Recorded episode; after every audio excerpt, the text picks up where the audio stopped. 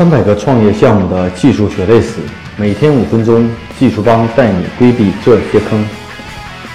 呃，大家好，我是技术帮的 Michael，今天跟大家分享一个话题，就是呃，直接去 copy 一个 app 和网站到底靠不靠谱？呃，相信在很多这个创业过程中，很多创业小伙伴在做系统或者 app 的时候，往往给系统开发方的一句话就是，去 copy 一个类似于滴滴的 app，一个大众美团的 app，copy 某某网站，完全照趴。啊，其实这种说法到底对还是不对？呃，这样说，在创业初期呢，我们去参考一些成熟的这种网站和系统，这个是没有任何问题的。但是我们怎么去抄这样的网站？只是抄表面的这些功能和页面，还是抄它核心的这种商业价值和它核心的业务逻辑？那我相信有几点要注意的。第一点呢，当我们这样去做的时候，一定要搞清楚对方网站的核心价值在哪。我到底抄的是哪块？我是 copy 它所有的 UI 的设计呢，还是它核心的业务逻辑？一定把这个明确掉，才能够给你的后续的技术实施方造成给一个明确的一个呃目标。否则，可能大家的对理解的需求的理解和这种完全是不同的。啊，更多的这种抄的时候，我们会告诉，哎，看有看淘宝的 UI 或看某个 UI 比较好，我们照着扒下来。但实际上，大家想一想，有些是有很多团队经过不停的历练才产生的。我们抄的时候，可能并不一定会达到我们预想的效果，也并不是完全 copy 那么简单。嗯，啊，第二点呢，copy 所有的功能，呃，功能上呢，我相信大家在 copy 某个项目的时候，可能我们本身自己都没有对它整体的功能做过完整的了解。和评估，甚至我们都不知道它的用户流程、购物流程、它的后台的功能到底有什么。我们只是一味的去想，哎，照着抄就行了。然后呢，让这个产品经理也好、技术人员去研究这样的功能。我相信这样的抄的结果可能会带来的问题就是，你做完的东西可能不是你想要的，因为你也不了解那个东西。所以给大家的建议就是，如果真要去 copy 某一个 app 或者系统的时候，请大家仔细认真的去注册、登录、试用一下。啊，然后你才能决定哪些功能是需要，哪些功能是不需要的。因为某些 app 和系统，它是经过长期的打磨和开发的，并不是说是我们三个月就能把它抄出来，一个月就能 copy 出来。可能它的系统的完善都经过几年的历练或者一年的完整。啊，中间呢有很多坑是经过趟过的，我们并不是这样的了解。所以呢，在做这样的这个 copy 的时候呢，一大家一定要清楚的体验一下对方的服务和流程，而不是一味的照照抄。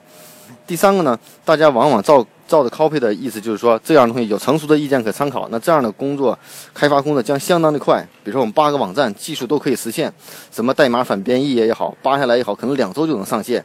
我们去拷个 app 应用，可能一个月就可以上线。但实际上，到底这可不可行呢？我可以比较这个以我们的十多年的经验告诉大家，啊，如果从技术上到底可，技术上没有什么不可行的事情，关键是你要的东西是不是能达到你的目标和要求。抄也不是那么容易的。啊，我们不是说一个系统照着 copy 就很快能够做出来。如果一个系统很快的能够做出来，给它 copy 上线的话，那我们只是抄了个表面的东西。那这样的技术含量和门槛也不是会很高。那我们很多创业伙伴就说，我尽可能在外面扒一个，几周上线以后了，我先跑起来，先拿到投资，然后我再去重新颠覆去做。我觉得思路是没有问题的，但是你要记住，在做这样的 copy 的时候，要做好取舍，不该做的要做大量的减法工作。技术呢是可行的，但并不是万能的，并不是按照你所有的要求在规定的时间内都可以做的。